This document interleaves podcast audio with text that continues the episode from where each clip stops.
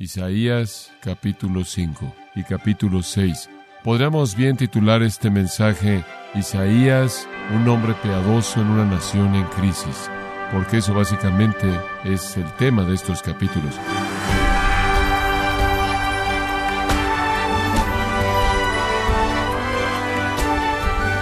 Le saluda su anfitrión Miguel Contreras, dándole la bienvenida a su programa Gracias a vosotros con el pastor John MacArthur. Cuando un país experimenta prosperidad y bendición, y al mismo tiempo está promoviendo el pecado, algunos se preguntan qué piensa Dios de esta situación. Pero ¿qué dice la Biblia sobre qué está dispuesto Dios a hacer al respecto? O John MacArthur nos mostrará la respuesta clara y urgente de parte de Dios, dando inicio a la serie La palabra de Dios para una sociedad impía, no se pierda esta serie aquí en Gracia a vosotros. Debido a que el tema en mi corazón es de gran importancia, quiero que entremos a nuestro texto de inmediato y me gustaría que abriera su Biblia en Isaías capítulo 5. Isaías capítulo 5 y capítulo 6. Vamos a hacer un panorama de los dos capítulos, sin embargo quiero darle suficientes detalles como para que sepa lo que está pasando. Podríamos bien titular este mensaje Isaías, un hombre piadoso en una nación en crisis, porque eso básicamente es el tema de estos capítulos. Alguien ha dicho bien, si los hombres han aprendido algo de la historia, es que los hombres nunca aprenden algo de la historia. Y entonces la historia, de manera inevitable, se repite a sí misma. El cinismo del predicador en Eclesiastés, en cierta manera, está justificado cuando él dijo, Nada hay nuevo debajo del sol. La historia se convierte para él un ciclo interminable de repetición. Y entonces él dice, lo que ha sido es ahora y lo que será ya ha sido. Los hombres y las naciones parecen atravesar por los mismos ciclos interminables de repetición, de gloria a destrucción. Sus comienzos normalmente son brillantes y llenos de esperanza y de promesa y en algún punto a lo largo del proceso caen en pecaminosidad y terminan en destrucción. Esa es la historia del hombre en el Edén y esa es la historia de todo hombre en toda nación desde ese entonces. De hecho, todo bebé que nace se convierte en una ilustración viva de la trayectoria inevitable de los hombres en las naciones. La pequeña vida comienza en la inocencia y la hermosura de la infancia y pasa la pecaminosidad de la madurez y en últimas termina en la muerte. Veo el mismo camino en la gente en la actualidad y veo lo mismo en nuestra propia nación, los Estados Unidos de Norteamérica. Realmente creo en mi corazón que Estados Unidos está atrapado en un ciclo de condenación, que Estados Unidos simplemente es en gran medida lo que las vidas individuales que la constituyen son, manifestaciones del poder del pecado para destruir un buen comienzo y convertirla en un fin aterrador. Conforme veo nuestro país, recuerdo la grandeza de el comienzo de Estados Unidos, esa belleza que conocimos cuando la gente llegó inicialmente a este país porque buscaron adorar a Dios en libertad. Quisieron establecer en el nombre de Jesucristo una comunidad de hermandad. La Biblia era tenida en alta estima como la fuente de toda verdad y autoridad para la vida. Dios era el centro de pensamiento y Dios era el centro de sentimiento y Dios era el centro de acciones y las iglesias eran el centro de la comunidad. Y en la primera parte de nuestra historia hubieron grandes avivamientos y grandes predicadores y escuelas maravillosas para enseñar las escrituras, preparando a hombres y a mujeres para el ministerio. Hubo un estándar, había una norma, hubo un absoluto para la vida, era la palabra de Dios. Pero ese fue el tiempo de la infancia de Estados Unidos. Conforme la madurez vino a Estados Unidos, la desviación que viene de manera tan inevitable vino. Viene individuos, viene instituciones, viene escuelas, viene iglesias y vino. El desvío a una etapa adulta degradada fue evidente. Dios levantó a sus Jonathan Edwards, a sus Jorge Whitfields y a muchos otros, pero el desvío nunca pareció ser corregido. Las escuelas se desviaron, las iglesias siguieron esta corriente porque los púlpitos ya no predicaban la palabra de Dios. El gobierno abandonó las escrituras y las escuelas siguieron esa tendencia y entonces estamos en el ciclo de condenación y la inevitabilidad de todo esto es que enfrentamos un fin muy, muy oscuro. ¿Qué ha sucedido? ¿Y cómo reaccionamos a esto? Quiero que regresemos a la historia para encontrar algunas respuestas. No creo que todas las respuestas se encuentran al analizar el tiempo presente.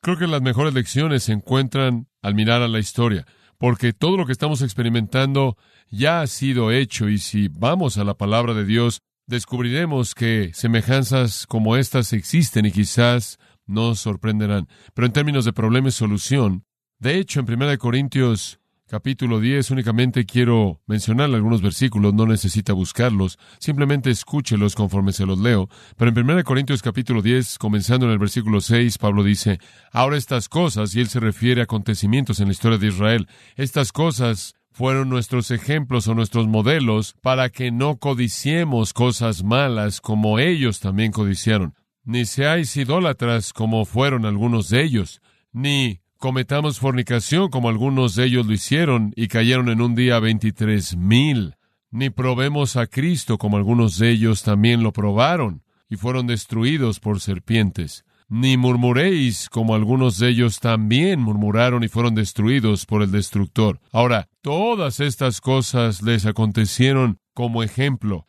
y han sido escritas para nuestra amonestación sobre quienes los fines de los siglos han venido. En otras palabras, Dios ha registrado la historia de Israel y su devastación, y su degradación, y su disolución, y su destrucción, con el propósito de establecer un patrón que podamos ver para ver qué está mal con nuestra propia sociedad y lleguemos a algunas conclusiones acerca de un remedio. Lo mejor no es designar algún tipo de comité social para analizar en base a la economía o la teoría política o la teoría social lo que está mal con nosotros, lo mejor es ver la palabra de Dios. La historia bíblica nos da el panorama más genuino de todos. Y realmente creo que si usted lee el Antiguo Testamento, el Antiguo Testamento presenta la historia de la actualidad una serie de espectaculares a lo largo del camino de la humanidad, advirtiendo acerca de la inevitabilidad de la destrucción cuando el pecado entra a la sociedad. Para nuestra lección vamos a ver uno de esos espectaculares, ya hay muchos, uno levantado por el profeta Isaías.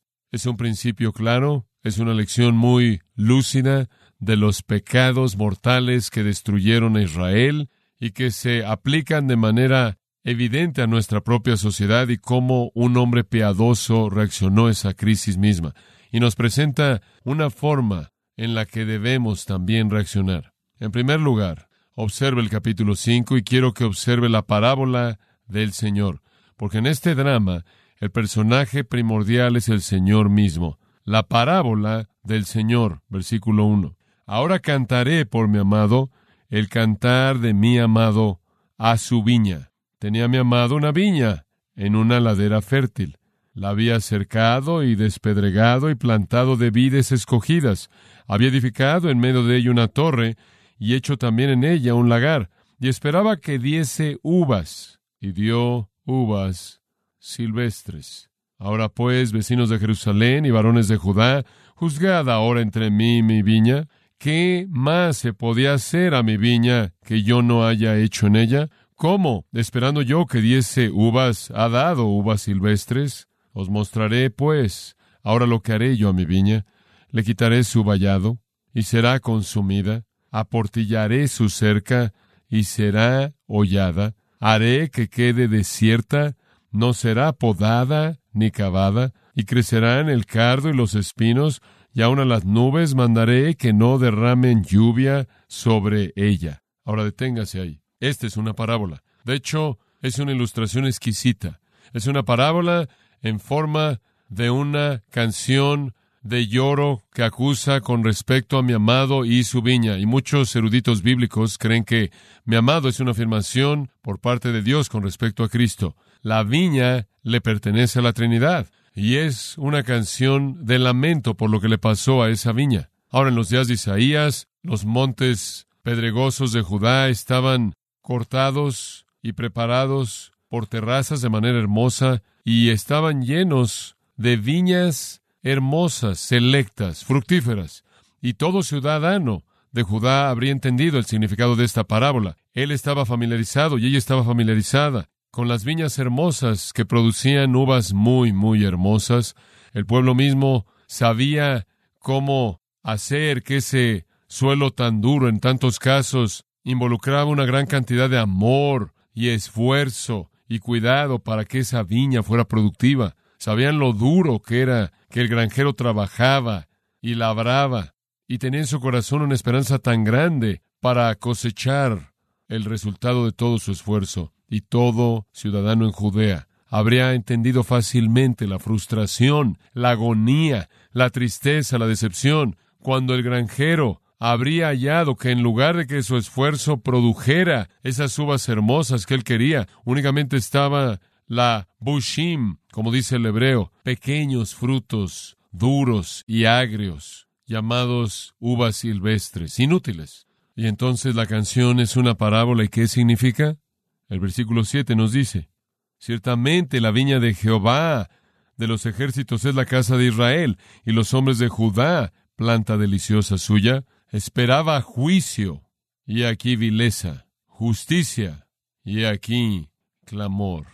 Ahora la viña es Israel, y Dios es el granjero, en el Salmo 80, Israel de nuevo es asemejada a una viña, poseída, protegida, cuidada, nutrida, amada por Jehová, sacada de Egipto, plantada en Canaán, cuidada por la bondad constante providencial del Señor, la viña, dice el salmista, echa raíces profundas y comienza a avanzar y llena la tierra, y él dice, los montes literalmente están cubiertos por su sombra. Sus troncos son como los cedros masivos. Envía ramas hacia el oeste, hacia el gran mar, y sus retoños van al este, hacia el Éufrates, y la gran viña del Señor está firmemente arraigada en la tierra. De la misma manera, nuestro Señor en el capítulo 21 de Mateo dice, aquí hay otra parábola. Hubo cierto labrador, quien plantó la viña y cavó, estableció un lagar y construyó una torre y se la prestó a un granjero y se fue a un país lejano. Y cuando el tiempo del fruto se acercó, él envió a sus siervos al granjero para que ellos pudieran recibir los frutos de la viña. Después, habiendo enviado en su parábola la persecución por parte de los granjeros, de los profetas de Dios y del Hijo mismo de Dios, el Señor concluye con estas palabras. Por tanto os digo que el reino de Dios será quitado de vosotros y será dado a una nación que dé sus frutos. En otras palabras, Jesús dice lo mismo. Israel fue mi viña, pero cuando la examiné no hubo fruto. Salmo 80. Todo tuvo un comienzo hermoso, pero cuando vino la evaluación en la cosecha no hubo nada más que bushim, pequeñas uvas agrias. Cualquier persona que conocía el Salmo 80, cualquier persona que conoce Mateo 21, entiende el significado de Isaías 5.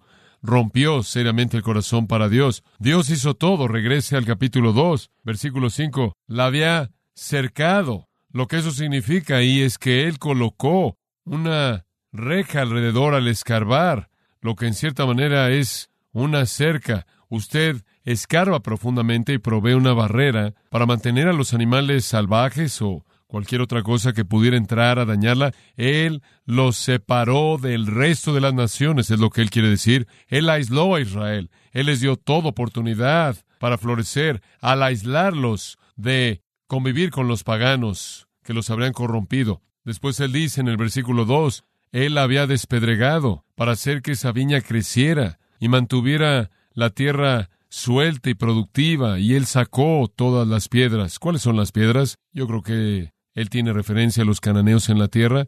Dios limpió a los cananeos, él los sacó, él los quitó y les dio la tierra, y después él dice que él plantó a la viña escogida a un pueblo noble, y él había edificado en medio de ella una torre. Creo que esta es una referencia a Jerusalén, la capital, en donde él colocaría su nombre y donde él designaría profetas y sacerdotes para vigilar en contra de los enemigos espirituales. Él también hizo en ella un lagar.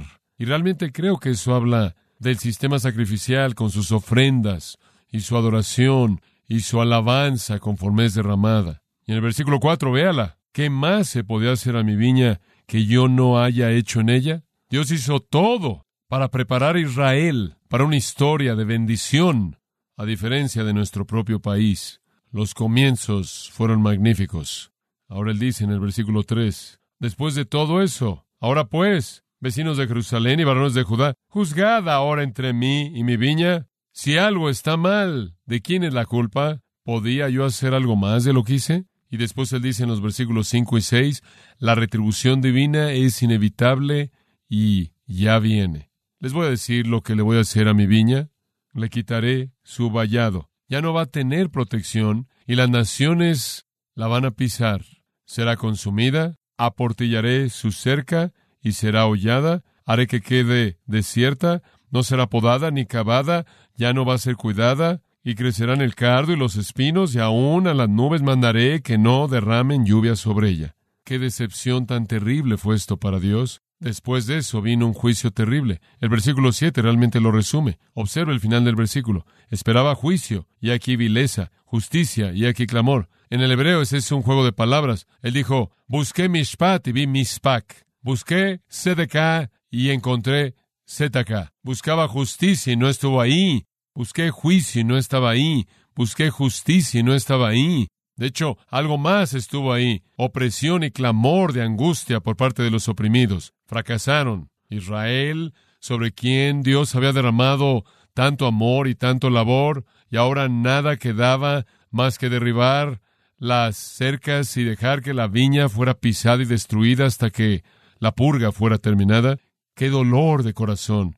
Israel, quien fue bendecida, dice Pablo primordialmente, porque se les encomendaron los oráculos de Dios, Romanos 3, Israel, Romanos 9, a quien pertenecen la adopción y los pactos y las promesas, todas estas cosas. ¿Qué más podía Dios haber hecho? En Jeremías capítulo 2, versículo 29, Jeremías dice, ¿por qué me rogarán? Todos vosotros habéis transgredido en contra de mí, dijo Jehová, en vano. He herido a vuestros hijos, inclusive mi corrección. Él quiere decir, ¿no la recibieron? No recibieron corrección. Vuestra propia espada ha devorado sus utilidades como un león destructor. Han matado a sus propios profetas. Oh generación, ved la palabra del Señor. He sido un desierto para Israel, una tierra de oscuridad. En otras palabras, no he hecho nada por vosotros. Lo he hecho difícil para vosotros. No. Pero a pesar de eso, se han vuelto. Oigo el clamor de Jesús a ese mismo pueblo. Él les dijo, no quieren venir a mí para que tengáis vida. Y nosotros en este país hemos tenido un gran legado. No hay duda al respecto. No hay uno de pacto, como el de Israel, no obstante un gran legado. Una viña bendecida por Dios, en su infancia bendecida de manera única. ¿Qué más podía Dios hacer que fundar esta nación en fe en Dios mediante Cristo? ¿Qué más pudo haber hecho que establecer la Biblia como la base de la vida? Sin embargo, escuche, Estados Unidos inevitablemente será pisada en el juicio de Dios porque hemos dejado esas cosas. No hay uvas buenas aquí, únicamente uvas silvestres. Isaías probablemente se vio como necio cuando él hizo esta profecía, como yo también le podría sonar a usted. Alguien pudo haber dicho ahora, espera un minuto, Isaías, nuestro rey Usías es un rey capaz, fuerte. ¿Acaso Dios no ha ayudado a Usías a ganar muchas batallas y establecer firmemente el poder de Israel? ¿Acaso este hombre no ha reinado durante cincuenta y dos años? ¿Acaso él no ha sido bendecido por Dios? ¿Acaso él no ha establecido las defensas de Judá y Jerusalén en orden? Según segundo de Crónicas 26, él estableció un ejército formidable, bien disciplinado, que tenía las armas más modernas que podíamos imaginar. Sí, todo eso es verdad, todo eso es verdad. Hemos pasado por esos días en Estados Unidos, cuando dominamos al mundo en una guerra fría, porque teníamos las armas, teníamos el ejército, teníamos la sofisticación, teníamos el liderazgo, pero así como en el tiempo de Israel, el cáncer de dejar a Dios estaba consumiendo la vida de la nación, y las uvas de Sodoma crecieron en la viña de Dios. Y entonces Dios dice, viene un juicio. Ahora escuche, nunca los profetas de Dios hablan de juicios en general únicamente, pero siempre añaden puntos específicos. Quiero que pase conmigo de la parábola del Señor a la penetración del Señor, comenzando en el versículo 8. Ahora aquí el Señor penetra hasta la médula misma del problema. Quiero que vea esto. Seis pecados específicos han llevado a la ruina de la nación. Seis ayes. Y el ay, esa es una palabra usada por Juan y Jesús en Apocalipsis, usada por el Señor en los Evangelios. Un ay simplemente es esto, una denuncia de alguna maldad observada por los ojos penetrantes de Dios. Una denuncia de alguna maldad observada por los ojos penetrantes de Dios. Y Dios penetra la situación e identifica seis pecados. Ahora, amados, es aterrador ver estos seis porque son tan reales en nuestra nación y quiero apresurarme a añadir esto tristemente. Inclusive son verdad de la iglesia, la supuesta iglesia de Jesucristo. Usted haga la aplicación conforme avanzamos. Número uno, primero Isaías dice, conforme Dios penetra su pecado, versículo 8, son culpables de un materialismo avaro. Versículo 8, hay de los que juntan casa a casa y añaden heredad heredad hasta ocuparlo todo, ¿habitaréis vosotros solos en medio de la tierra? Ahora aquí tienen ustedes el pecado de avaricia. No es suficiente tener una casa, no es suficiente tener una propiedad. Añadieron casa, casa y tierra, tierra, hasta que han consumido los bienes y están aislados de todo mundo.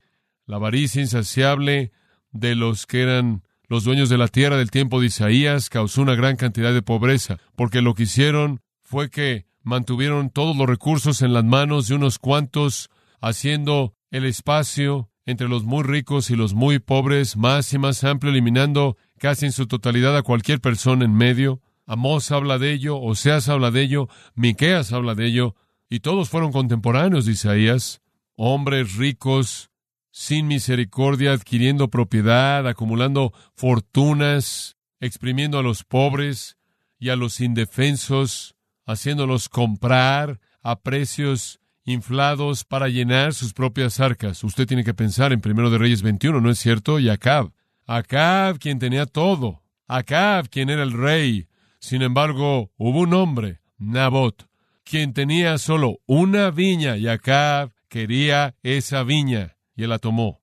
Avaricia. No creo que Dios jamás quiso que la gente acumulara posesiones de esa manera. Yo creo que esa es la razón por la que en el plan de Dios y el libro de Levítico hubo un año de jubileo cuando todo regresaba a su dueño original, todos los esclavos eran liberados, simplemente limpiaba la economía en su totalidad y todo el mundo comenzaba desde abajo. Dios nunca quiso que la gente acumulara ese tipo de fortunas motivados por la avaricia.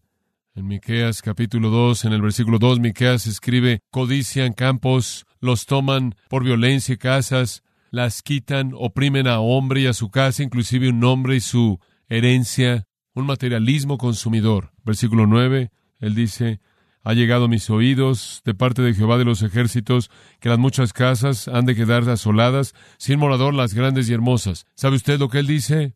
Va a venir un tiempo cuando todas esas grandes casas van a estar vacías. Nadie va a estar en casa. Van a estar desiertas.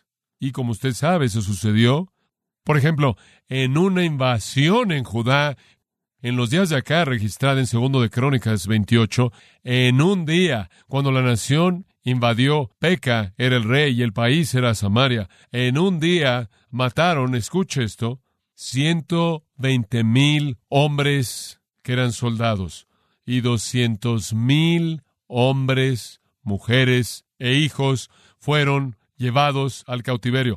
En un día un tercio de un millón de personas. Ahora Dios puede moverse en juicio cuando quiere. Las grandes cosas que están siendo acumuladas serán quitadas. Hay personas en nuestro país que han contribuido a la destrucción de este país mediante el materialismo consumidor. El versículo 10, él dice, va a venir un día cuando voy a traer hambre. Sus casas no solo van a estar vacías, sino que sus campos no van a producir y diez yugadas de viña producirán un vato, y un homer de semilla producirá un efa. Lo que eso significa es que diez acres van a producir unos cuatro galones de vino. Eso es hambre.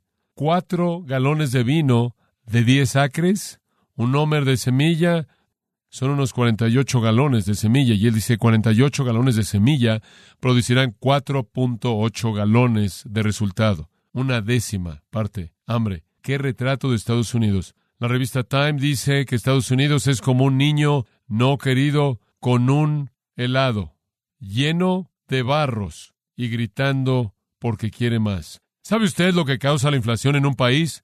Algo simple y se lo puedo explicar. A pesar de todos los economistas, la inflación es causada por la avaricia. Simple avaricia. Todo el mundo quiere más. Y eso es lo que comienza la espiral. Materialistas avaros. Somos materialistas. Somos posesivos. Queremos más. Inclusive vi un libro escrito por un cristiano que está en la televisión. El título es Jesús quiere que usted sea rico. Adoramos a la vaca de oro.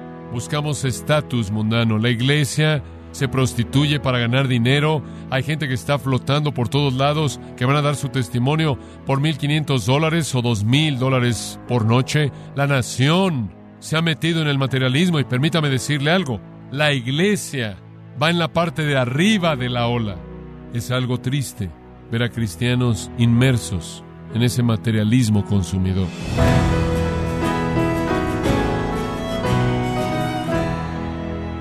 El MacArthur nos recordó que las mejores lecciones se encuentran al remitirnos a la historia y que al estudiar la palabra de Dios descubrimos las similitudes que existen entre la actualidad y el pasado.